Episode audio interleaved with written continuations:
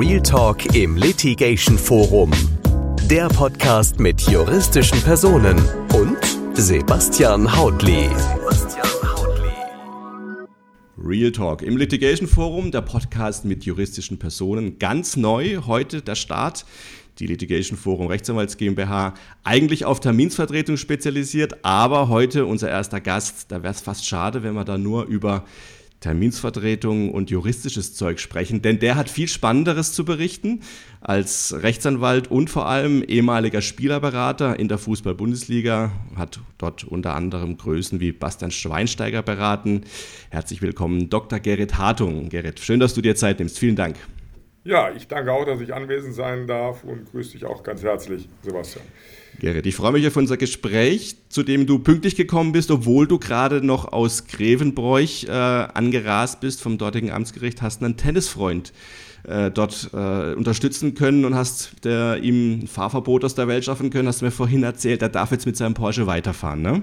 Er darf jetzt auf jeden Fall weiterfahren, war sehr frohen Mutes und äh, freudig, dass wir es gemeinsam geschafft haben, mit ein paar Flunkereien, sage ich auch mal offen und ehrlich, äh, den Amtsrichter, der heute den Dienst dort hatte, zu überzeugen, dass auch ein Porsche-Fahrer trotz überhöhter Geschwindigkeit bei leichter Erhöhung des Fahrverbots, Entschuldigung, des Bußgeldes, des Bußgeldes ja. auf das Fahrverbot verzichten konnte und jetzt weiterfahren darf. Das war heute Morgen ein ganz lustiger Start in diesen Tag. Genau. Dann ist ja auch super ärgerlich, wenn du schon einen Porsche hast, da nicht fahren zu dürfen mit dem, ne? Ja, das ist richtig. Zumal es noch ein Cabrio war und jetzt die schöne Wetterlage bevorsteht. Wenn ich hier gerade aus dem Fenster gucke, sogar heute die Sonne scheint in Mönchengladbach, dann wäre es besonders ärgerlich geworden für ihn. Hat er Glück mit dir als Rechtsanwalt gehabt. Kann man sag, so sagen, ja. Sag mal, du hast äh, viele Jahre in der Fußball-Bundesliga als Spielerberater gearbeitet, hast dort große Spielertransfers auch begleitet. Das war viele Jahre lang dein Hauptjob, sage ich mal. Ähm, bist Rechtsanwalt seit vielen Jahren, Fachanwalt für Strafrecht und hast unter anderem Schweini, großer WM-Held, äh, Bastian Schweinsteiger, beraten, großer Publikumsliebling und hast denn am Ende eurer Arbeitsbeziehung mal auf 28.000 Euro Anwaltshonorar verklagt. Ich hätte jetzt gedacht, dass jemand wie Schweini, der so viel vielleicht am Tag verdient, sowas einfach zahlt, aber hat er nicht gemacht, ne? Das hat er offensichtlich nicht gemacht. Äh, das war auch offen gesagt äh, im Hinblick auf meine dann über 25 Jahre andauernde Beratertätigkeit, äh, währenddessen ich auch die ursprünglich erforderliche FIFA-Lizenz in Zürich erworben habe, die inzwischen übrigens wieder neu eingeführt wird und zum 1.10.2023 wieder erforderlich ist, um Spielerberatungen zumindest internationale Transfers abzuwickeln, äh, erworben habe. Und das Intermezzo, sage ich ganz offen, mit Bastian Schweinsteiger war ein sehr kurzes. Dazu ist auch sehr vieles, wie man sich bei dem Namen, dem prominenten Namen denken kann, öffentlich geworden. Und dann hat es am Ende um diese Summe einen Streit gegeben. Äh, es hat irgendeinen Vergleich gegeben, ich weiß schon gar nicht mehr, wie es genau war.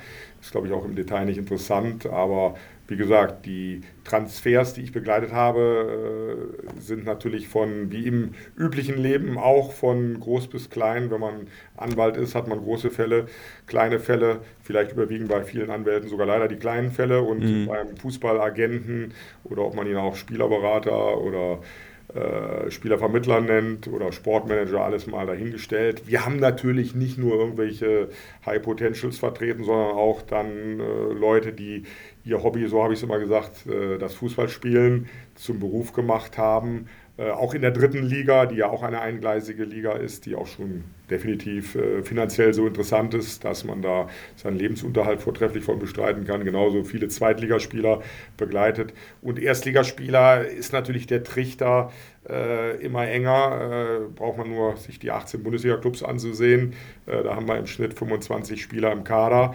Und wenn wir 18 mhm. mal 25 rechnen, kommen wir vielleicht in Rundenzahlen auf 450, 500, äh, die überhaupt nur diese Qualität haben. Mhm. Äh, und deswegen also haben wir da vertreten im Ranking der Spieler. Wir haben immer agenturintern unsere Spieler auch gerankt, offen gesagt, zwischen 1,0, das war dann die Bundesliga, 1,5 war so die Bezeichnung für Spieler, die können, wenn sie in einem guten Korsett der Mannschaft sind, sicherlich Erstliga spielen, in der zweiten Liga herausragende Spieler und so ging das dann über 2,0, äh, 3,0, 3,5 bis 4,0 zur Regionalliga. Tiefer sind mhm. wir da nicht eingestiegen. Also mhm. gesehen haben wir da wirklich von kleineren Transfers, äh, von Drittliga-Club, äh, äh, Halle nach Unterhaching oder von welchem Drittliga-Club zum anderen auch immer Transfers gemacht, von der zweiten Liga von Paderborn nach Cottbus, wo die in der zweiten Liga waren, oder in der ersten Liga von Freiburg nach Mönchengladbach oder von Kaiserslautern, wo die in der ersten Liga waren, nach Hamburg. Also das ist ein, letztlich ein Potpourri von äh, Dingen, wie immer im Leben. Am spannendsten waren natürlich für mich, äh, kann ich schon ehrlich sagen, in meiner aktiven Zeit als Berater in der Tat natürlich die prominentesten Spieler, das kann ich schon sagen. Ja, ja. Ist es so ein mega glamouröses Leben, was man da als Spielerberater auch führt oder eher weniger? Ich habe mal mit welchen gesprochen vor einigen Jahren, der mir erzählt, und das war schon sehr unterhaltsam, was die da alles für ihre Klienten machen müssen. Ja, also die rufen nachts an und sagen, sie haben Stress mit ihrer Freundin oder mit einer, irgendeiner Affäre oder das Handy geht nicht mehr. Also das war relativ wild, was die erzählt haben. Ja, das ist in der Tat, da schmunzle ich jetzt drüber, in der Tat gut äh, zusammen zusammengefasst. Äh, da ist einiges zu tun. Die Erwartungshaltung ist äh, sehr, sehr, sehr groß und in der Tat ging es praktisch so weit, dass die Erwartung bestand, dass man noch abends die Nachttischlampe ausmacht oder sonstiges. Äh, ich habe das alles mit Humor getragen. Es hat natürlich sicherlich auch irgendwo einen gewissen Glamour, wenn man natürlich, wie ich eben sagte, mit prominenten Spielern, mit deutschen A-Nationalspielern zu tun hatte, äh, ist es natürlich toll, im Mannschaftshotel des DFB aufgetaucht zu sein oder bei einem mhm. Länderspiel zu sein, mit den Eltern da auf der Tribüne zu sitzen, äh, in einer, weiß ich nicht, VIP-Lounge des DFB, äh, von Audi in der Allianz Arena, wo auch immer zu sein. Das hat natürlich mhm. was Glamouröses an sich. Ja. Äh, aber es ist wie immer, wenn es Tagesgeschäft wird, äh, gehört es zum Leben. Und man muss auch ehrlich äh, sagen, dass es natürlich leider auch eine negative Komponente hat oder wie alles im Leben ambivalent ist. Äh, negativ, wenn ich mein Leben Revue passieren lasse, war sicherlich der wahnsinnige Zeitaufwand. Und insbesondere, ich habe es immer so ein bisschen äh, damit auch meinen Töchtern erklärt, dass sie auf Papa am Wochenende viel verzichten mussten. Ich sage, das ist wie wenn ich eine gute italienische äh, Restauration in Mönchengladbach hätte, da ein Restaurant betreiben würde. Da muss ich arbeiten, wenn alle anderen Freizeit haben. Und das Aber, ja. leider das Geschäft der Bundesliga mit sich. Da, wo Aber, alle im Stadion sitzen, freitagsabends, samstagsnachmittags, ja. sonntagsnachmittags, hat man eigentlich Freizeit. Und für mich war der Besuch im Stadion eben Arbeit wie ein Gerichtstermin für den Anwalt. Mhm. Arbeitszeit. Und das äh, ja. ist natürlich schon ein Unterschied. Ja, aber das ist etwas, was sich die Öffentlichkeit anders vorstellt. Die denken, Spielerberater sitzen mal kurz nebendran, wenn Verträge mit sieben Nullen unterschrieben werden und unterschreiben da mit und dann war es das. Und vielleicht sind sie noch in der VIP-Lounge am, am Wochenende, aber dass das Arbeit ist, gut bezahlte Arbeit, muss man dazu sagen. Aber es das bleibt Arbeit. Ist offen gesagt knochenharte Arbeit. Hm. Ich kann sagen, dass ich zu Zeiten, wo ich das richtig intensiv betrieben habe, äh, ich sag mal so zwischen 1996 und 2016 war ich sehr intensiv in den 20 Jahren unterwegs. Äh, da war es so, dass ich im Jahr, ich habe jedes Jahr äh, von Audi ein neues Fahrzeug in Anspruch nehmen dürfen, hatte das häufig 60.000, 80.000 Kilometer mhm. äh, drauf. Das zeigt, wie intensiv das ist.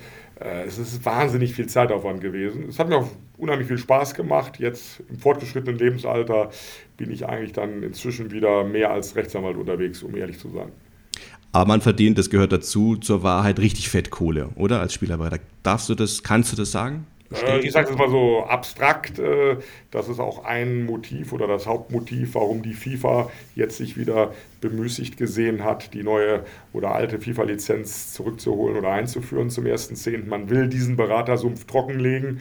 Äh, die ganzen Sachen sind natürlich dann, äh, wenn ich den Transfer von Paul Pogba sehe, äh, der dann von einem englischen Club, ich glaube es war AC Mailand, als Abnehmer wechselte und überall öffentlich geworden ist, dass sein Berater, der verstorbene Raiola, daran von allen drei Seiten, aufnehmender Club, abgebender Club, plus vom Paul selber rund 100 Millionen kassiert hat. Das sind natürlich exzessive Zahlen. Ich habe, wenn ich mein Leben äh, rückblickend sehe, sicherlich in der Phase häufig oder eigentlich immer mehr verdient als äh, normaler Rechtsanwalt in der Stadt Mönchengladbach. Das würde ich für mich in Anspruch nehmen. Aber wie gesagt, wenn es ein großer Deal war, steckte da nicht nur der Besuch äh, nachher im Bereich der Geschäftsstelle in der Präsidiumsloge dazu, wo sich dann in Gegenwart des dortigen Pressefotografen äh, die Unterschriften äh, abspielten, man mit Trikot äh, fotografiert wurde mit dem Spieler rechts oder links neben sich und dem Manager der Bundesliga. Das macht Spaß, das ist keine Arbeit, aber ein Transfer wird nicht in einem Tag entschieden. da gehen häufig monatelange, monatelange harte Verhandlungen einher. Ja. Hast du Mino Raiola mal kennengelernt, dieser legendäre Spielerberater, der, glaube ich, aus Italien kommt, dann aber mit seiner Familie im, im Kindesalter nach Amsterdam, glaube ich, genau, er hat migriert ist? so gesehen war eben mein Vergleich vielleicht mit dem italienischen Restaurant nicht schlecht. Ja, Pizzabäcker von Amsterdam wurde der genannt, ne? Er hat meiner Kenntnis nach eine Pizzeria in äh, Amsterdam betrieben. Ja und ist dann über Connections zu Ajax und die haben ja nun eine der hochwertigsten Jugendakademien der Welt oder Europas auf jeden Fall, äh, hat er natürlich an einem tollen Standort dann mit seiner kommunikativen Ader, äh, diesem Paradiesvogel-Dasein, hat er natürlich einen wahnsinnigen Erfolg gehabt. Ich habe ihn in der Tat äh, persönlich ein paar Mal, äh, ich sage jetzt mal im Vorbeigehen, ich erinnere mich noch an ein Event, ein Bundesligaspiel äh, bei Bayer Leverkusen, äh, was so circa, würde ich sagen, knappe zehn Jahre zurückliegt, wo ich ihn gesehen habe. Nee, man ist sich mal am Rande über den Weg gelaufen, aber mhm. wirklich nur am Rande. Da hat er Größen wie Ibrahimovic, Haaland, Balotelli betreut, beziehungsweise da an an Transfers mitgewirkt. Schon eine steile Karriere vom Pizzabäcker zum Multimillionär. 100 Millionen hast du gesagt beim Transfer von Pogba. Das heißt, er hat von allen drei Seiten, also mehr Seiten gab es ja gar nicht, hat er kassiert. Hat er so, so öffentlich, ja. wenn man heute, das ist äh, vielleicht auch für die Zuhörer interessant. Wie gesagt, dieses Thema, äh, dass man wieder jetzt Lizenzen mit höheren Qualitätskriterien einführt. Äh, wenn man bei Google, äh, also FIFA, Spielerberatung, Lizenz oder sonstiges eingibt, kommt man eigentlich auch, wenn man dann auf die dortigen Videos klingt, auf sehr, sehr positive und auch, finde ich, gut recherchierte Berichterstattung. ZDF hat sehr viele äh, Videos dort online gestellt. Da kommt auch dieser 100 Millionen Deal von Pogba und Raiola drin vor. Also da gibt es eine sehr gute Berichterstattung für den Sportinteressierten, glaube ich, sehr interessant. Zumal das ist ein Riesenumbruch, dass man praktisch jetzt zum 1.10.23 wieder die Lizenz einführt, die seinerzeit 1995 die Fußballwelt Welt revolutionieren sollte. Und man jetzt nach einigen Zwischenversuchen wieder meint, das machen zu wollen um eben äh, Exzesse insbesondere auszuschließen äh, im finanziellen Bereich. Es soll auch perspektivisch, da bin ich mir jetzt aus dem Kopf nicht sicher, wann die FIFA das möchte. Die FIFA möchte nicht nur diese Lizenz einführen, sondern eine sogenannte Clearingstelle begleiten und initiieren, äh, wo mit einhergeht, dass die Vereine, die Beraterhonorare jetzt egal ob viel wie bei Pogba oder wenig bei irgendeinem Zweitligatransfer, äh, wenn es international natürlich wird, dann die Gelder, die Honorare an die Berater über die Clearingstelle der FIFA nur ausgekehrt werden an einen Berater. So, so, so ist die mhm. Absicht jedenfalls. Ja, ähm, wahrscheinlich eine hehre Absicht, aber sind wir ehrlich, wenn es dann einen jungen Spieler gibt, der auf irgendeinem Amateursportplatz trainiert und dann die Eltern da sind und irgendwie dann Verein Interesse an dem bekommt und es gibt halt keine Spielerberater, dann fließen da ja trotzdem Gelder. Auch, also der Verein will diesen Spieler und Spielerberaterlizenz ja oder nein, äh, es wird einen Weg geben, das zu bezahlen, vermute ich mal von außen. Also da liegst du von der Vermutung, Sebastian, komplett richtig. äh, da wir ja beides Juristen sind, wissen wir, da wo Verbotsgesetze kommen, gibt es Umgehungstatbestände, so wie im Steuerrecht und überall. Ja, genau. Das ist im Fußball genauso. Also ich will jetzt keine Namen von Bundesliga-Managern nennen, aber äh, machen wir uns nichts vor. Ich sage es jetzt mal einfach abstrakt, wenn ein äh, Top-Bundesliga-Club einen Spieler aus welchem Land auch immer oder auch von mir aus aus dem Inland verpflichten kann und da kein lizenzierter Berater aktiv ist, äh, wird man Umgehungstatbestände ja, immer ja. wieder haben. Das wird die FIFA auch natürlich nicht verhindern können, das ist klar. Ja, aber glaubst du, dass so jemand wie Raiola, der ist ja recht früh gestorben, glaube ich, mit Mitte 50 letztes Jahr? Mitte 50, glaube ich, ja. ja. ja genau, jetzt, ich glaube auch jetzt im abgelaufenen Jahr irgendwann war das. Ne? Ich meine, im April letztes Jahr war, ich war, war relativ jetzt hat ja tragisch. Diese brasilianische, ich glaube, sie ist Brasilianerin, die jetzt, äh, die war Mitgeschäftsinhaberin oder Agenturinhaberin. Ich meine, sie ist brasilianischer Nationalität ursprünglich, die jetzt mit Sitz in London diese Agentur weiterführt. Und also mhm. praktisch dadurch jetzt auch durch das äh, schicksalsträchtige und viel zu frühe Versterben von Raiola damit äh, das Management von, von Haaland übernommen hat. Genau. Das war ja so ein bisschen makaber, tragisch. Ich musste ein bisschen schmunzeln. Die Todesnachricht von ihm damals, ich erinnere mich, das war irgendwann auch, glaube ich, im April 2022, die ist also zwei Tage bevor der wirklich gestorben ist, wurde der Tod schon vermeldet. Und das war so, das habe ich jetzt so nicht vor ja. Augen, aber wenn es so war, war es umso makaberer. Aber auch da gilt, äh, jeder Mensch ist ersetzlich, die Welt, so blöd die Sprüche sind, dreht sich weiter und äh, ich meine, muss man auch die Spieler verstehen, dass die natürlich, ich gehe davon aus, dass auch bei der Beerdigung viele seiner Top-Kunden zugegen gewesen sein werden. Denn gerade Spieler, die es so weit bringen und dann mit äh, einem Top-Berater zusammenarbeiten und äh, dann normalerweise, das lehrt mir auch meine Erfahrung, äh, sind Spieler schon so, es gibt natürlich mal wieder Ausnahmen, dass sie schon irgendwo äh, menschliche Beziehungen nicht nur innerfamiliär zum Vater, zur Mutter, zur Lebensgefährtin, Ehefrau schätzen, sondern wenn ein Berater wirklich äh, über die Karriere oder innerhalb der Karriere zumindest eine längere Zeit was bewegt hat, gibt es da auch wirklich eine Dankbarkeit, da geht es gar nicht nur um Geld. Ja. Äh, und deswegen würde ich vermuten, dass viele Spieler aus Anerkennung auch bei diesem traurigen Ereignis zugegen gewesen sein werden. Ja. Ich kenne jetzt die Hintergründe seiner Krankheit, die er gehabt haben soll, nicht, aber kann mir vorstellen, dieses exzessive Leben, was man da führt, umgeben von, von teilweise auch verrückten Personen, alles sehr reich, viele junge Spieler, die ja auch, wir haben das vorhin schon besprochen, wahrscheinlich auch total abdrehen mit dem ganzen Reichtum, der ihnen in, in kurzer Zeit, man, was macht es mit dir, wenn du als 18-Jähriger aus den Medien erfährst, dass du irgendwie 150 Millionen Euro äh, wert bist? Kann ich mir vorstellen, dass das auch belastend sein kann für einen jungen Menschen, aber für Raiola, der ist recht früh gestorben. Wie, wie verführerisch hast du es denn empfunden in dieser Glitzerwelt des Fußballs? Abzuheben, sich da irgendwie auch anzupassen. Man wird, ich kann mir vorstellen, wenn man fliegt in Privatmaschinen ähm, in der Gegend rum, ist, ist immer dabei, wenn es exzessiv zur Sache geht. Wie gefährlich ist das auch, dieses Leben? Ja, also in der Tat, äh, Thema Privatmaschinen, das war mir auch vergönnt, dass ich Mal im Leben äh, von dem einen oder anderen Bundesligisten zu Transferverhandlungen in Köln-Bonn in den Privatflieger eingestiegen bin und irgendwo hingeflogen bin. Das gehört sicherlich dazu. Äh, ich bin aber ganz offen gesagt überwiegend doch mit selbstbezahltem Ticket mit Lufthansa innerdeutsch oder innereuropäisch geflogen. Äh, ja, ich glaube, äh, das Abheben hat bei mir in dem Sinne nicht stattgefunden, äh, weil ich eben, so nehme ich für mich zumindest einen Anspruch, glaube ich, ein sehr solides Fundament habe, aus einer Juristenfamilie komme. Mein Vater war Anwalt, Mutter Anwalt, mein Bruder ist heute BGH-Anwalt. Äh, und nee, da habe ich sicherlich keine Tendenzen gehabt, auch wenn ich mal lustigerweise erzähle, es war teilweise wirklich so, wenn du Berater von einem Top-Jungen bist und du sitzt irgendwo im Restaurant neben ihm, das habe ich häufig gehabt, dass dann irgendwelche Autogrammjäger kamen und als dann klar war, dass ich der Berater bin, sagte dann irgendein Fan, hast du auch eine Autogrammkarte? Meine Töchter haben das Mal miterlebt, die haben sich auch mal schlapp gelacht, sagen, Papa, das ist ja eigentlich ein bisschen übertrieben, aber ich habe gesagt, so ist das in der Glitzerwelt des Fußballs dann, dass dann auch auf einmal Berater vielleicht doch Autogrammkarten haben sollen. Hattest du welche? Nein, ich hatte keine, ich hatte keine. Nee.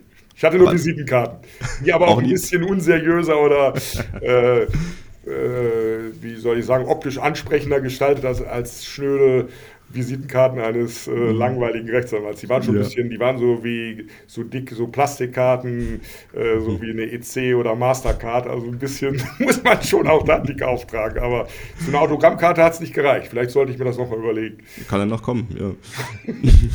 ich kann ja, mir aber vorstellen. Ganz aufgehört habe ich auch noch nicht. Also ich bin, ja.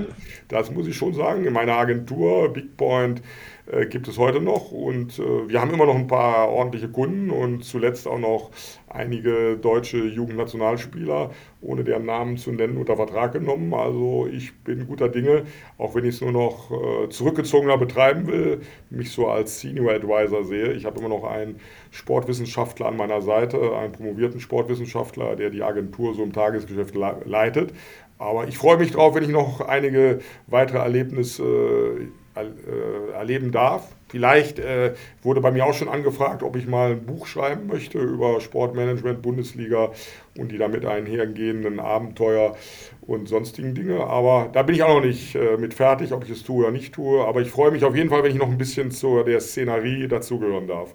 Apropos Buchschreiben, Bastian Schweinsteiger hat ja ein Buch geschrieben über seine Karriere. Da kommst du zwar nicht namentlich genannt, aber du kommst drin vor, ne? Und nicht ganz also, so. Ich habe das Buch gelesen, äh, ich mhm. finde das Buch gut. Ich finde es auch gut, wenn ein Junge, da gibt es ja viele Autobiografien oder Biografien, äh, ich sag mal von Sebastian Deißler, von Stefan Effenberg. Ich habe solche Bücher sehr gerne gelesen. Ich habe auch das Buch vom Bastian Schweinsteiger gelesen. Ich finde das gut.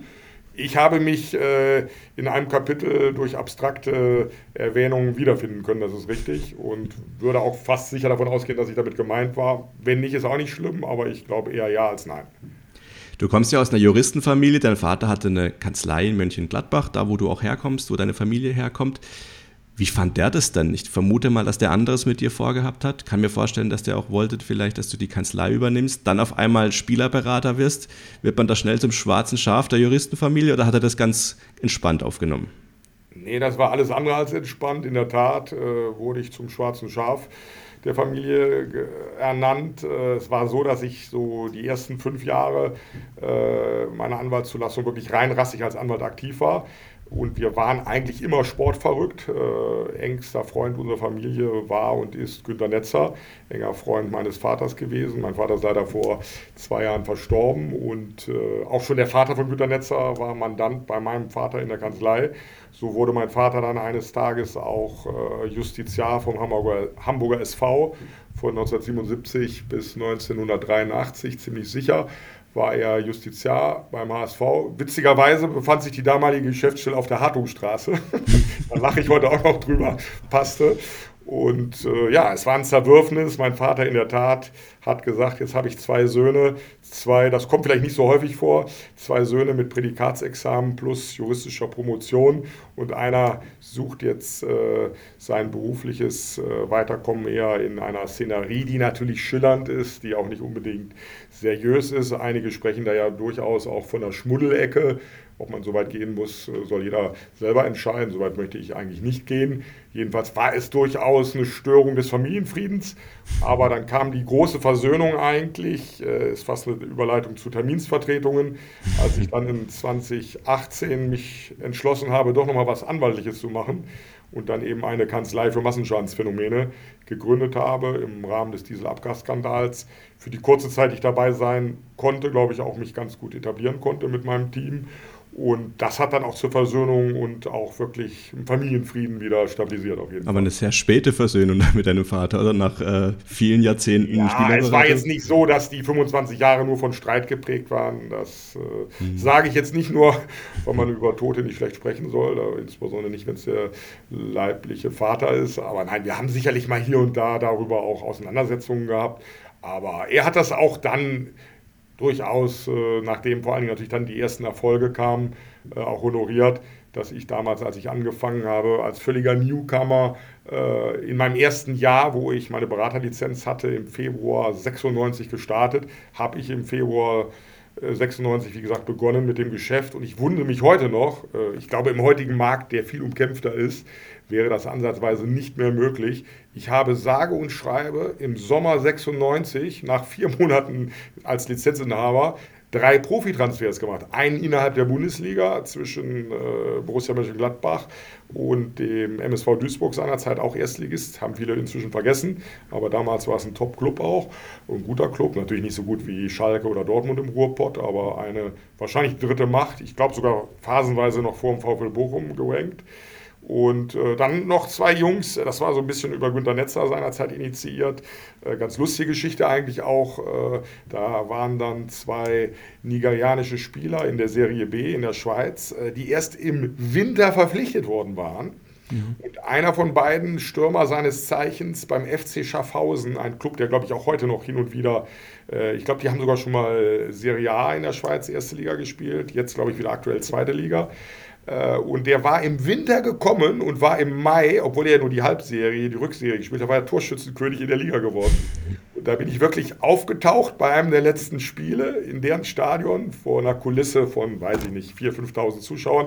Bin da rumgelaufen im vermeintlichen VIP-Raum, wenn ich es richtig erinnere, war es auch nur ein Zelt auf irgendeinem Nebenplatz, mir diesen Spieler gepackt habe und habe ihm gesagt, äh, super Leistung heute, auch beeindruckend und alles toll. Ich würde ihn gerne in die deutsche zweite Bundesliga bringen. Stark. Was dann auch geklappt hat. Er ist dann in der Tat äh, direkt äh, nach Rot-Weiß Oberhausen, heute auch nur noch Regionalligist, aber damals zweite Liga, gewechselt. Und da dann noch ein sehr talentierter zweiter Mittelfeldspieler war, der auch erst kurze Zeit aus Nigeria kommt, vor Ort war, ist der gleich im Paket.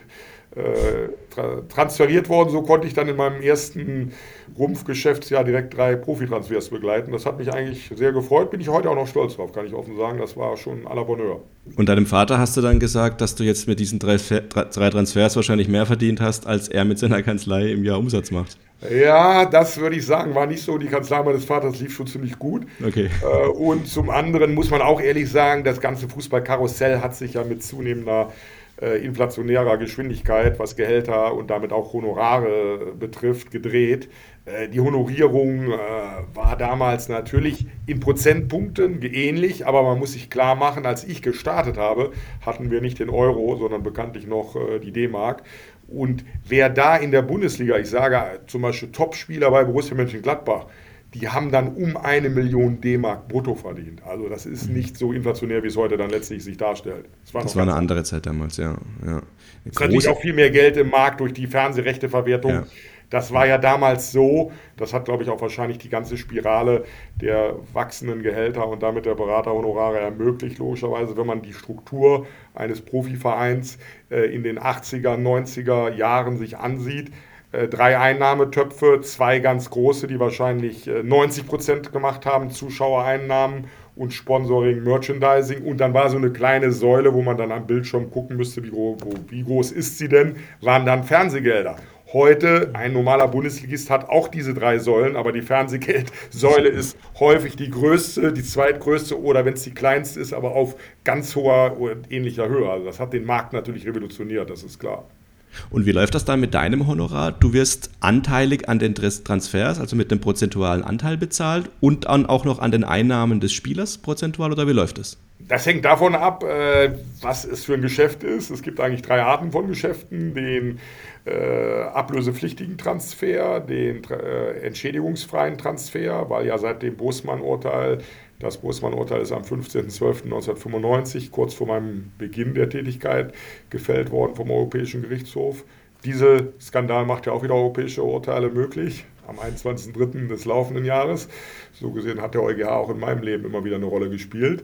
Und der dritte äh, Transfervorgang ist praktisch die Verlängerung eines Arbeitsvertrages beim selben Club. So, ja. bei beiden Dingen, wo äh, die beiden letzten Fallgruppen äh, ablösefreier Transfer und äh, Verlängerung eines Arbeitsvertrages beim selben Club, äh, da partizipiert man letztlich am Gehalt hängend von dem Verein, wo er hinwechselt, weil er ablösefrei ist oder wo er bleibt, weil er verlängert. Und da haben sich fast so ähnlich wie das Rechtsanwaltsvergütungsgesetz einfach Üblichkeiten im Markt ausgeprägt.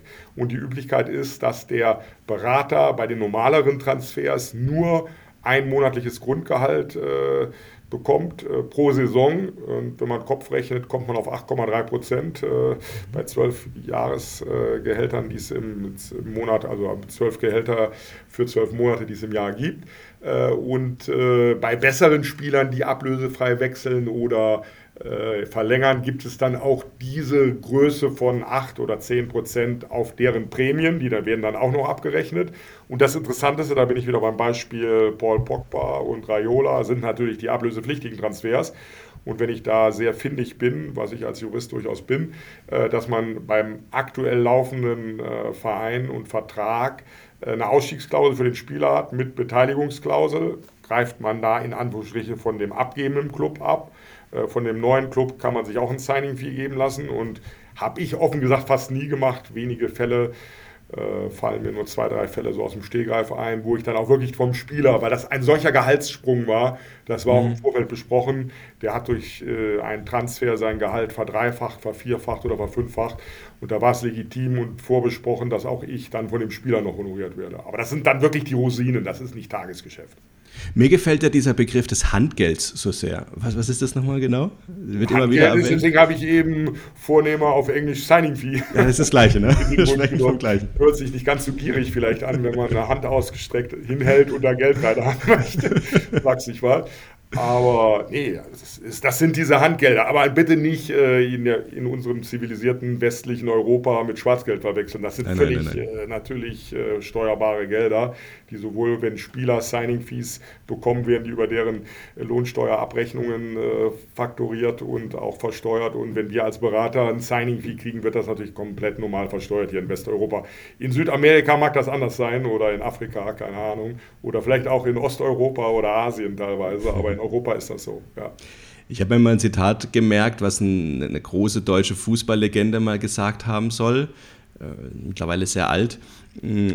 Spielerberatung ist wie Zuhälterei, nur mit Männern statt mit Frauen. Schönes Zitat. Ist da was dran? Ja, das ist ein sehr vortreffliches Zitat. Ich kann flachsig dazu erwidern. Ich machte mal einen Transfer von einem holländischen, niederländischen Ehrendivisionisten zu Schalke 04 und mein heutiger noch immer Mitstreiter war mit mir auf der Autobahn auf dem Rückweg. Wir waren sehr gut gestimmt und da fragte er mich äh, und äh, sagte so einleitend oder als Fragestellung dann, ja Gerrit, das was wir machen ist doch eigentlich wie Zuhälterei. Und da habe ich ihn dann trotz äh, Autofahrens äh, mit dem rechten Arm auf dem Beifahrersitz umarmt, gedrückt und gesagt, genau, aber warum hast du dafür drei, vier Jahre gebraucht, um das rauszubekommen? Das ist in der Tat so. Das ist, äh, ich will jetzt nicht mit Menschenhandel kommen, aber äh, ich sage es jetzt mal emotionslos nüchtern, der Makler, äh, der wird auch nirgendwo freudig erregt begrüßt ja. oder ist gewünscht äh, als Händler dazwischen, als Abgreifer von Geld, als Provisionsjäger oder wie auch immer äh, bezeichnet. Der Spielerberater vermittelt keine Grundstücke, sondern Spieler ja. und kriegt dafür Honorare und der Makler kassiert eben an der Vermittlung von Grundstücken und auch da gilt, ich habe mehrere Bekannte, die Makler sind hier im Stadtgebiet Mönchengladbach, die sagen immer, da haben wir auch bei dem einen oder anderen Glas Wein oder Bier drüber gesprochen. Ey Gerrit, das ist wie bei uns. Habe ich ein Objekt auf der Königsallee in Düsseldorf, kann ich Handy wegschmeißen, E-Mail-Postfach nicht leeren. Wenn einer mich will, das Objekt will, wird er bei mir vor der Tür stehen, Sturm klingeln. Und wenn ja. ich als Berater einen Top-Kunden habe und ich, in, äh, weiß ich nicht, wenn mich der Manager von Borussia Dortmund zehnmal anruft, äh, wird er andere Hebel in Bewegung setzen, um mich zu sprechen, wenn er den Spieler unbedingt will. Ja. Das heißt also, so besser der Spieler, so höher wertig das äh, Immobilienprojekt, so mehr Geld gibt es, desto weniger hat man eigentlich auch zu arbeiten, wenn man ehrlich ist. Aber das durchschnittliche Geschäft im Fußball, da bin ich wieder bei dem Thema harte Arbeit, das ist wie beim Makler. Hast du eine Durchschnittsimmobilie, springen dir so viele wegen geplatzter Finanzierung ab. Und so ist es auch, wenn ich für den Durchschnittsspieler hart kämpfend immer wieder neue Interessenten gebracht habe, hat es dann nachher beim Honorar, äh, will ich sagen, nur am Rande nicht gepasst. Meistens hat es dem Spieler nicht gefallen, äh, weil das Geld doch zu wenig war, nicht seinen Erwartungen entsprach. Oder aber die Vertragslänge war zu kurz. Oder der Vertrag sollte auch für eine Liga im Falle des Abstiegs gelten, wo man sich nicht mit verpflichten wollte. Also das harte Geschäft ist im durchschnittlichen Bundesliga-Transfer oder Zweitligatransfer definitiv hart. Äh, und die Rosinen habe ich gerne gepickt, waren aber vielleicht dann unterm Strich doch ein paar zu wenige. Vielleicht sind Verbraucherschutz mir noch ein paar Rosinen vergönnt. Da lasse ich mich mal überrascht. Lass uns da auch gleich drüber sprechen, denn ziemlicher Turnaround auch nochmal dann eine Verbraucherschutzkanzlei zu eröffnen, zu gründen das nach einer langen Zeit als Spielerberater. Aber ich würde gerne noch auf eine andere Sache zurückkommen. Ja, du hast vorhin das Schwarzgeld erwähnt und natürlich soll Handgeld gerade kein Schwarzgeld sein, zumindest nicht in, in Europa. In anderen Ländern mag das anders sein, wobei auch da weiß man nicht genau. Jedenfalls, du bist der Fachanwalt für Strafrecht. Und da wiederum, habe ich gelesen, vor allem spezialisiert auf Wirtschafts- und Steuerstrafrecht. Ist es, weil es in der Bundesliga da einfach viele, wie will man das diplomatisch ausdrücken, thematische Verbindungen, Zusammenhänge zu dem Thema gibt? Das ist ehrlich gesagt eine rein zufällige Begebenheit, weil mein Vater in seiner Kanzlei einen hier über die Gladbacher Stadtgrenzen hinaus, inzwischen leider auch verstorbenen Partner hatte. Der war wirklich über die Stadtgrenzen hinaus bekannter Strafverteidiger. Äh, und dann war es sein Herzenswunsch, der meines verstorbenen Vaters, Gerrit, du steigst in die Kanzlei ein, übernimm doch dessen Ressort. Dann habe ich das gemacht. Ich kann jetzt sagen, ich möchte jetzt den Namen des Spielers nicht nennen. Das war wirklich mal ein Einzelfall. Es gab einen Skandal in der Bundesliga, möchte ich jetzt auch nicht zu indiskret sein. Und da habe ich dann meinen Spieler, der mit in den Verdacht äh, kam bei einem Transfer aus Ex-Jugoslawien, in dem Fall Kroatien, in die Bundesliga, nicht weit weg von Mönchengladbach, der Club, Radius 50 Kilometer, äh, wurde er dann auch Opfer einer Strafanzeige. Ich habe dieses Strafverfahren geführt. Es war wirklich nichts dran, das Verfahren wurde auch eingestellt, aber eine Wechselwirkung zu meinem äh, Fachanwaltstitel, Fachanwalt für Strafrecht, gibt es da unterm Strich ehrlich gesagt definitiv nicht. Wie hast du das wahrgenommen, damals das Höhnes-Verfahren? kennst du Uli Höhnes persönlich? Hattest du mit ihm zu tun? Wir haben ihn natürlich anlässlich des einen oder anderen Kunden, habe ich ihn persönlich kennengelernt, das ist völlig klar, oder auch in dem einen oder anderen Hotel gesehen und sich gegrüßt und sonstiges. Äh, sein Strafverfahren kann ich aus der Entfernung beurteilen. Es gibt vielleicht, aber äh, da gilt natürlich auch das Anwaltsgeheimnis. Einer seiner Verteidiger, wie ich weiß, äh, ist in Mönchengladbach geboren, den ich sehr gut kenne. Deswegen wüsste ich vielleicht ein bisschen mehr, möchte ich aber auch nicht sagen. Ich weiß das, was ich aus den Zeitungen gelesen habe, unterm Strich. Und ja, ich fand das damals äh, tragisch. Äh, auf der einen Seite, auf der anderen Seite muss man da auch den Hut vorziehen, dass er dann wirklich um vielleicht auch Schaden von seinem Arbeitgeber und ich glaube, das muss man ihm sagen, da schlägt jahrzehntelanges Herzblut bei Uli Hoeneß mit, dass er wirklich Bayern München äh, kreiert hat, äh, weit nach vorne in der Welt gebracht hat. Da kann er wahnsinnig stolz drauf sein. Das ist für mich eine der Erfolgsgeschichten des wahrscheinlich Weltfußballs, dass er als Ex-Spieler, ich glaube, er war unter 30, ich glaube 27 oder 28 Jahre, als er da an der Säbener Straße wahrscheinlich noch im Zeitalter der Schreibmaschine seinen Schreibtischstuhl äh, besetzt hat äh, und äh, hat wahnsinnig viel bewegt, aber er hat dann die menschliche Größe gehabt. Es war ja wohl eine Verständigung, wie ich in Erinnerung habe. Also er hat sich nicht durch streitige Verhandlungen verurteilen lassen, sondern hat praktisch einen im Rahmen eines Deals, sind wir wieder beim Thema, wie bei einem Transferdeal war das ein Urteilsdeal, hat er eine mehrjährige Freiheitsstrafe akzeptiert. Da kann man sich nur verneigen und den Hut vorziehen, dass jemand diese Größe hat, das freiwillig anzutreten. Ja. Weißt du, ich habe da letzte Woche drüber nachdenken müssen, wie tief dieser Fall gewesen sein muss. Mir ist es gekommen, als ich zufällig am Freiburger Flugplatz war. Ich komme aus Freiburg und der erste Freiburg hat letzte Woche gegen den FC Bayern München gespielt. Das zweite Spiel nach dem tollen Pokalsieg, mhm. den der SC Freiburg da errungen hat. Und äh, dann an diesem Freiburger Flugplatz ist kurz vor dem Spiel Oliver Kahn mit seiner Cessna Citation gelandet, ein toller Businessflieger, ähm, ist kurz vorm Spiel da eingeschwebt und dann rübergefahren worden, die paar Meter zum Stadion. Und genauso ein Leben muss Uli Hoeneß ja auch gehabt haben. Du lebst absolut privilegiert, musst dann ins Gefängnis, wirst unter der Dusche heimlich von Mitinsassen gefilmt. Diese Videos oder diese Bilder werden der Bildzeitung angeboten, die das logischerweise dann nicht gedruckt hat. Aber dieser tiefe Fall nach so einem Leben, in so einem privilegierten Leben, so ins Gefängnis zu kommen, das muss unglaublich schmerzhaft sein, ohne jetzt sagen zu wollen, er hätte es nicht verdient. Ich denke, das steht uns nicht zu, darüber zu urteilen. Ganz, ganz so gar nicht. Aber heftig, heftig, wie hoch die Fallhöhe da sein muss. Ja, ist ja jetzt bei dem noch aktuelleren Fall Boris Becker sicherlich ähnlich, ja. Äh, dass dann so eine deutsche Tennislegende ob zu Recht oder Unrecht, wie gesagt, das kann ich mir ja gar nicht anmaßen, weil ich die Sachverhalte nicht kenne. Aber das ist schon, ich sage jetzt mal wahrscheinlich nach einer schweren äh, finalen Erkrankung, die das Leben kurzfristig beenden dürfte, ist das so das Zweitschlimmste, was einem Menschen wahrscheinlich passieren kann. Ja, sehe ich auch ja. so. Weil du Boris Becker erwähnst, ich habe den vor ein paar Wochen bei einer Messe gesehen, wo der aufgetreten ist und der hat, das fand ich sehr, sehr smart und, und, und, clever, wahrscheinlich halt auch von, von Medientrainern dahin geschult. Als es dann um die letzten zwei Jahre ging, die ja weniger glamourös für ihn verliefen, hat er auf die Frage des Moderators diesbezüglich geantwortet, hat sich so zum Saal gewandt und hat gefragt, gibt es denn jemand hier in diesem Saal, der keine Fehler macht? Ich fand es richtig clever, diese Frage so zu stellen. Das ist richtig entwaffnend. Das ist äh, sehr gut gecoacht. Ja. Vielleicht ist der Boris auch selber drauf gekommen, aber es steht mir auch nicht zu, zu beurteilen oder zu spekulieren. Aber nee, das ist sehr, sehr gut und offensiv gekontert. Kann man nur vorziehen. Klar, jeder Mensch macht Fehler und ja, das gilt. Äh, ich sag mal, klar, das ist bei Becker wie bei, ich glaube, Uli Hoeneß genauso gewesen. Das sind keine Straftaten gewesen, äh, die irgendwo äh, so ja, wie soll ich sagen, so viel kriminelle Energie beinhalten, dass sie irgendeinen anderen Menschen geschädigt hätten. Sie haben ja letztlich den Fiskus, wenn ich es richtig vor Augen habe, ja. geschädigt.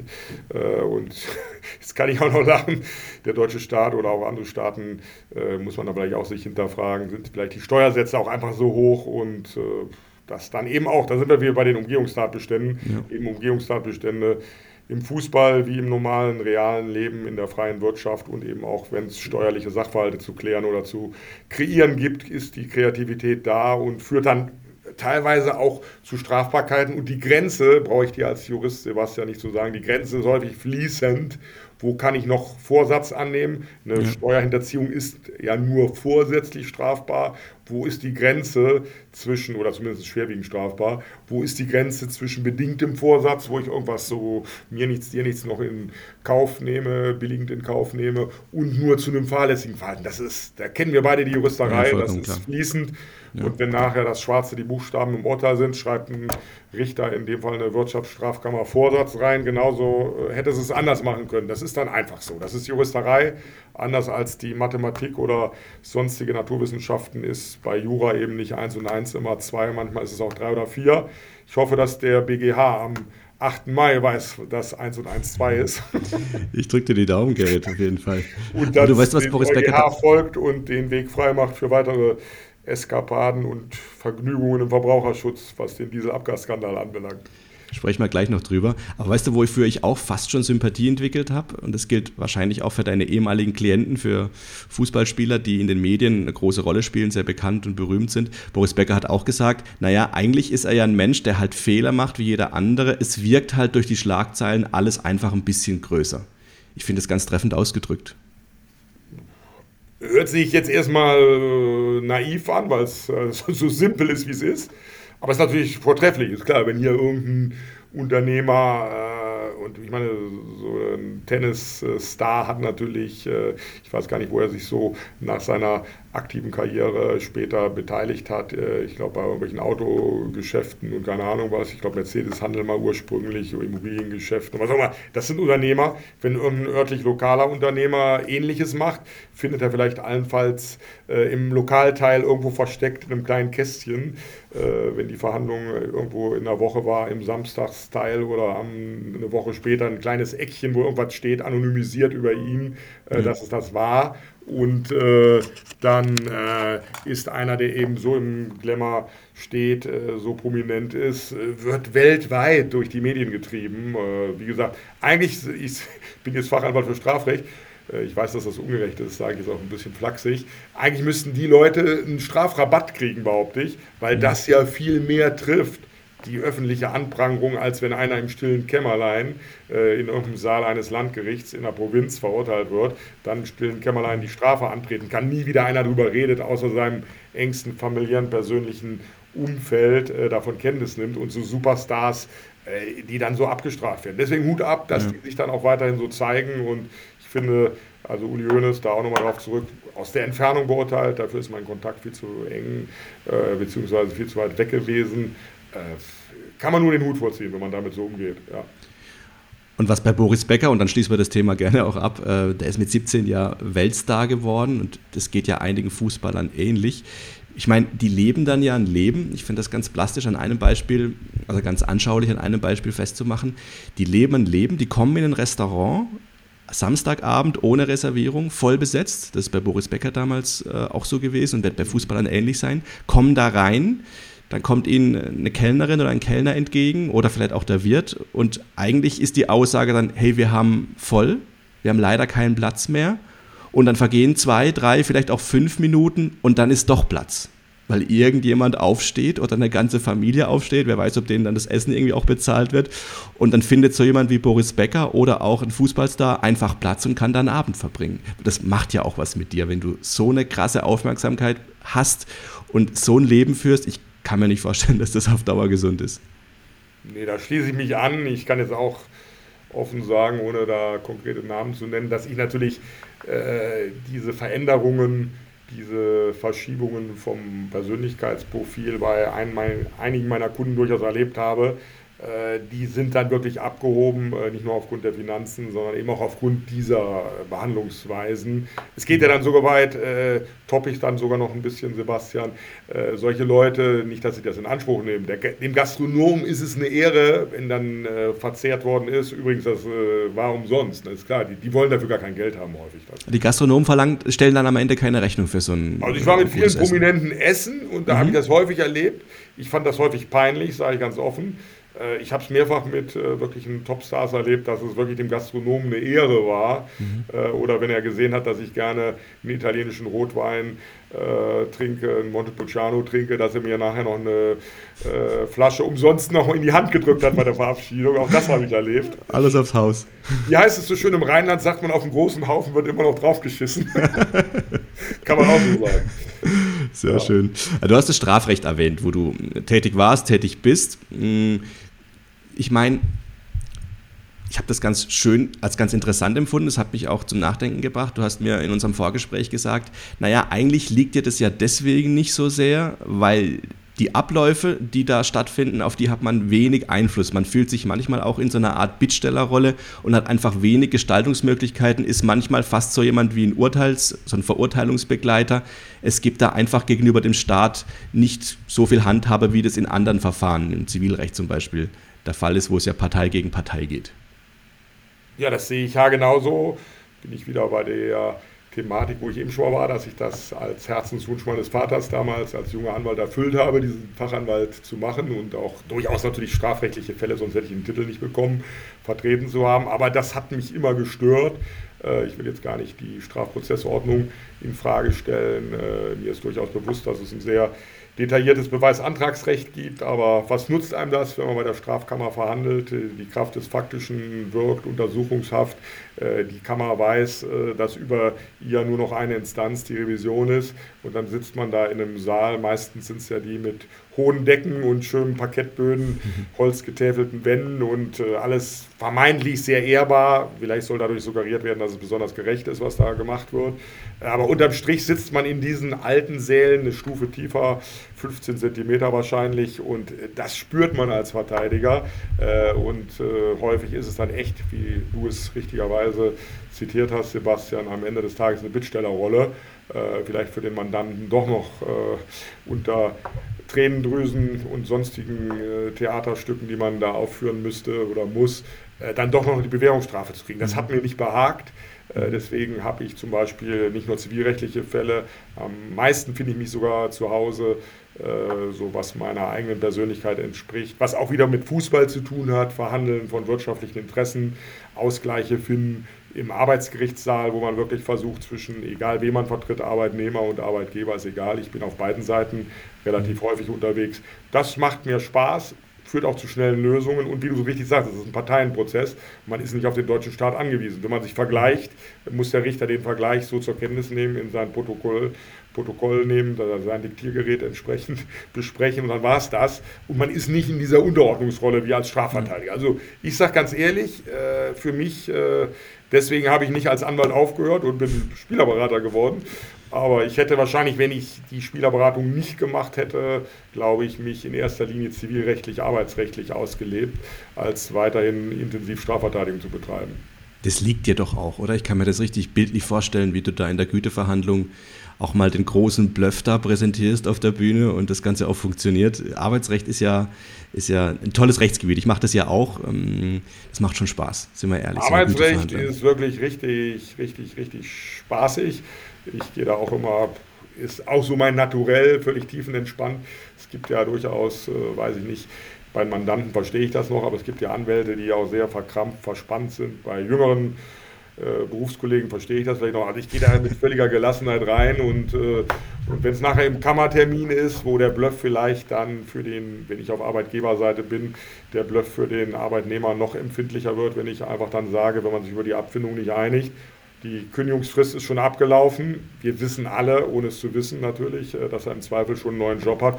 Dann ziehe ich mir theatralisch im Aufstehvorgang langsam meine Robe aus und sage, ich habe eine gute Botschaft für Sie. Wenn der Herr Schmitz heißt, sage ich, Herr Schmitz, Sie dürfen morgen wieder arbeiten kommen. Entsetzter Blick zum klägerischen Berufskollegen. Darf der das? Ich dann Kess. Ja, Sie kriegen noch das, was Sie wollen, Weiterbeschäftigung. Wünsche noch einen schönen Tag und das lässt natürlich die Preise so purzeln. Äh, ich finde, das macht Spaß. Das hat nichts mit Juristerei zu tun. Ja. Ist letztlich Schauspiel, ist Taktieren, ist situativ. Das Situative finde ich auch sehr schön an diesen Verhandlungen. Und deswegen Arbeitsrecht finde ich schon sehr, sehr, sehr schön. Wenn ich dann wieder an eure Terminsvertretungen im Dieselabgasskandal denke, ich habe ja ein paar Fälle mal selber gemacht, ist dann auch wiederum sehr spröde, dass man da so eine Richterbank vorne hat, die dann sagen, ja, hier haben wir schon wieder einen ER 189 und hin und her. Das ist, da ist nichts Interessantes dran. Das sind ja reine Pflichttermine mhm. letztlich, die dann auch solche Dienstleistungen, die ihr anbietet, auch zu Recht äh, natürlich ins Leben gerufen haben und eine, eine Daseinsberechtigung nicht nur haben, sondern auch einen großen Markt sicherlich im Verbraucherschutz haben. Und deswegen seid ihr sehr gut aufgestellt und positioniert in dem Bereich. Ja, lass uns gerne noch über die Dr. Hartung Rechtsanwalts MBH sprechen. Ne, wie heißt sie richtig? Dr. Hartung Rechtsanwaltsgesellschaft MBH. MBH, ja, genau. Sprechen. Über die sind wir zusammengekommen. Ihr lasst genau. ähm, über uns, über das Litigation Forum Termine wahrnehmen, Terminsvertretung machen. Das war zu einem späten Zeitpunkt, sagen wir mal, in deinem beruflichen Leben doch nochmal eine ziemliche Veränderung für dich. Lange Jahre Spielerberater, dann glaube ich auch mal ein bisschen Pause. Mallorca hatte ich da gehört wo es schöne Motorboote gibt, äh, die, mit denen man da auch äh, viel Sonne und schönes Wetter. Ja. ja. ja, und andere schöne Dinge kann ich mir vorstellen. Stimmt. Ähm, dann die Gründung der Kanzlei. schon nochmal eine Veränderung im Leben, eine ziemlich große, kann ich mir vorstellen, mit viel Personalverantwortung und allem, was da noch so dranhängt. Das ist in der Tat so gewesen. Ich habe es eigentlich auch aus so einer gewissen äh, Bier- oder Weinlaune heraus überlegt.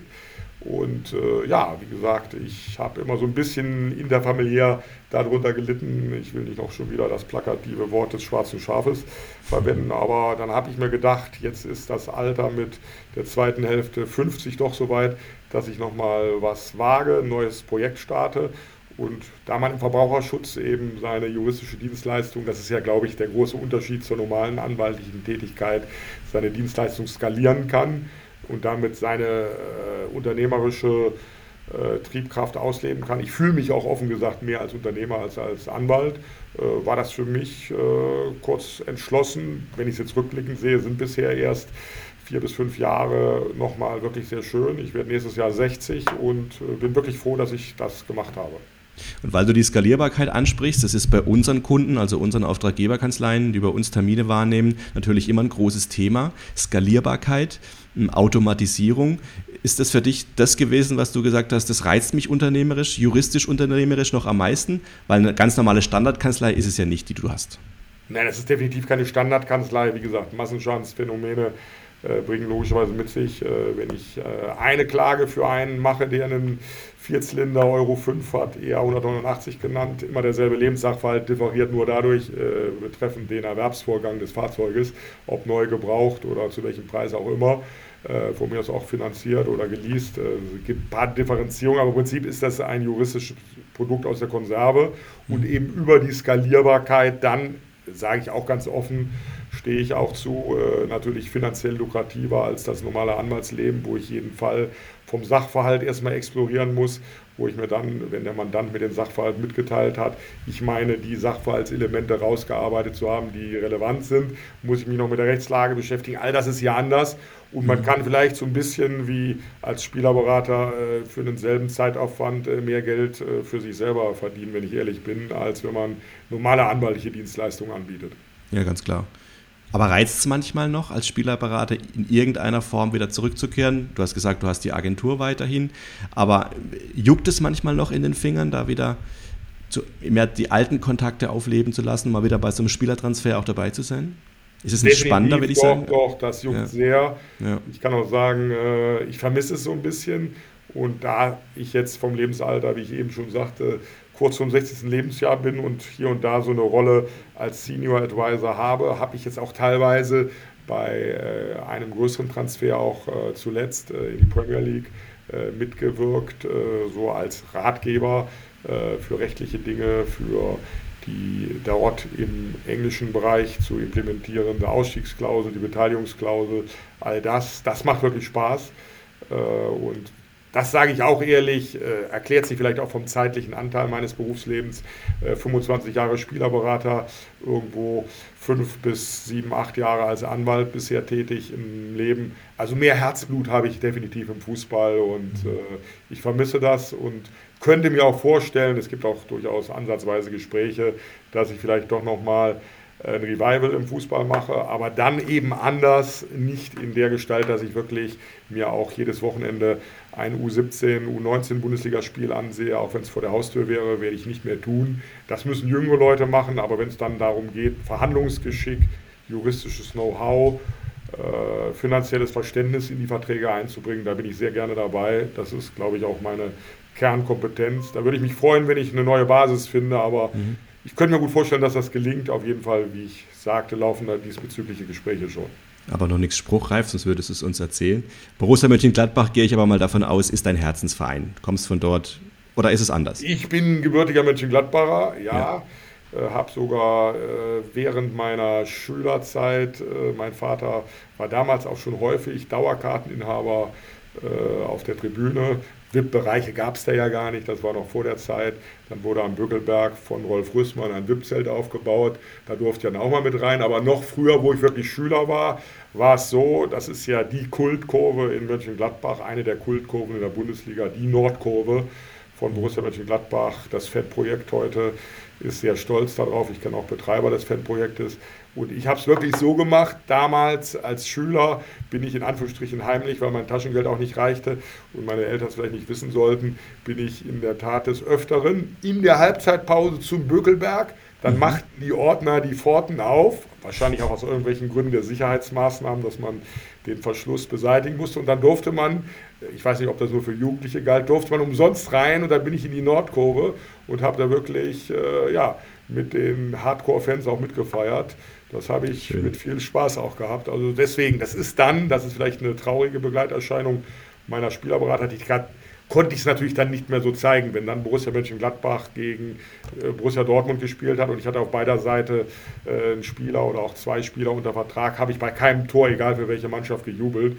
Äh, obwohl ich sagen muss, mich hat es mehr gefreut, wenn Gladbach Tore schießt und ich würde mir auch wünschen, wenn mein Heimatclub bald wieder, für diese Saison ist das nur noch am Rande vielleicht über den siebten Tabellenplatz erreichbar. Ich drücke dem Roland Wirkus, der übrigens mit mir auch bekannt ist, die Daumen, dass er das noch schafft und den europäischen Wettbewerb noch ermöglicht. Ansonsten ein oder zwei Saisons später, das ist natürlich wirklich das Salz in der Suppe. An die Spiele erinnere ich mich jetzt auch noch, die auch schon jetzt hier am Borussia Park, also den gibt es jetzt, glaube ich, irgendwo gute 15 Jahre. Äh, Top-Spiele gegen äh, Real Madrid, gegen äh, Barcelona, äh, mit Neymar auf dem Platz, das bei mir vor der Haustür. Das sind natürlich wirkliche Fußballdelikatessen und hat mir richtig viel Spaß gemacht. Also ich gehe hin und wieder schon noch ins Stadion. Zuletzt am Freitagabend, ist gar nicht so lange her, Gladbach gegen Werder Bremen. War auch ein sehr schönes Bundesligaspiel. Leider nicht mit einem Sieg für die Borussia geendet, sondern auch vielleicht mit einem leistungsgerechten 2-2. Ich betreue den dortigen Co-Trainer bei Werder Bremen derzeit, ein Ex-Spieler von mir, irischer Nationalspieler seines Zeichens, halb ihre, aber beide Nationalitäten. Und er ist dort Co-Trainer bei Werder. So gesehen konnte ich ihn dann im Foyer vor dem VIP-Raum in den Arm nehmen, ihm gratulieren zu dem Punkt in, meinem, in meiner Heimat im Borussia Park. Und ja, ich hätte mich gefreut, wenn Gladbach auch dieses Spiel gewonnen hätte, aber so war es fürs Gespräch eine bessere Grundlage. Sicher sehr schön, sehr schön. Von Werder zu sprechen. Gerrit, das hat großen Spaß gemacht. Vielen Dank für das spannende Gespräch, in dem du viel erzählt hast über deine Karriere als Spielerberater, was ja nicht ganz so typisch ist, was aber vielleicht, wer weiß, auch mal für den einen oder anderen jungen Juristen, der ein bisschen fremdelt mit den klassischen, mit den klassischen juristischen Berufen, vielleicht ja auch mal eine Option darstellt, gerade wenn man den Sport oder den Fußball so als, als Leidenschaft hat. Vielen, vielen Dank, dass du ja, dir die sehr Zeit gerne, Sebastian. Hat mir wirklich sehr viel Spaß gemacht. Ja, ein sehr von beiden Seiten, glaube ich, authentisch und lockeres Gespräch. Würde ich gerne jederzeit wieder machen. Schauen wir mal, was das Leben noch so bringt. Manchmal und häufiger sieht man sich zweimal im Leben. Ganz genau. Und wir freuen uns auf die Terminsvertretung, die wir für euch machen können in einigen Massenschadensfällen. Und, da äh, haben wir ja schon eine bestehende Geschäftsbeziehung.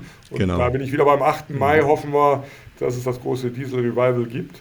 Äh, ich habe gewisse Zweifel, bin da nicht festgelegt, aber wenn es das gäbe, ist es natürlich für euer Geschäftsmodell extrem super gut und da drücke ich euch die Daumen als Litigation Forum und mir als dann kleinere Verbraucherschutzkanzlei aus Mönchengladbach.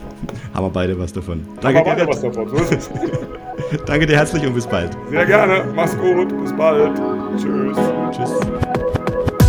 Der Real Talk im Litigation Forum der Podcast mit juristischen Personen und Sebastian Hautli.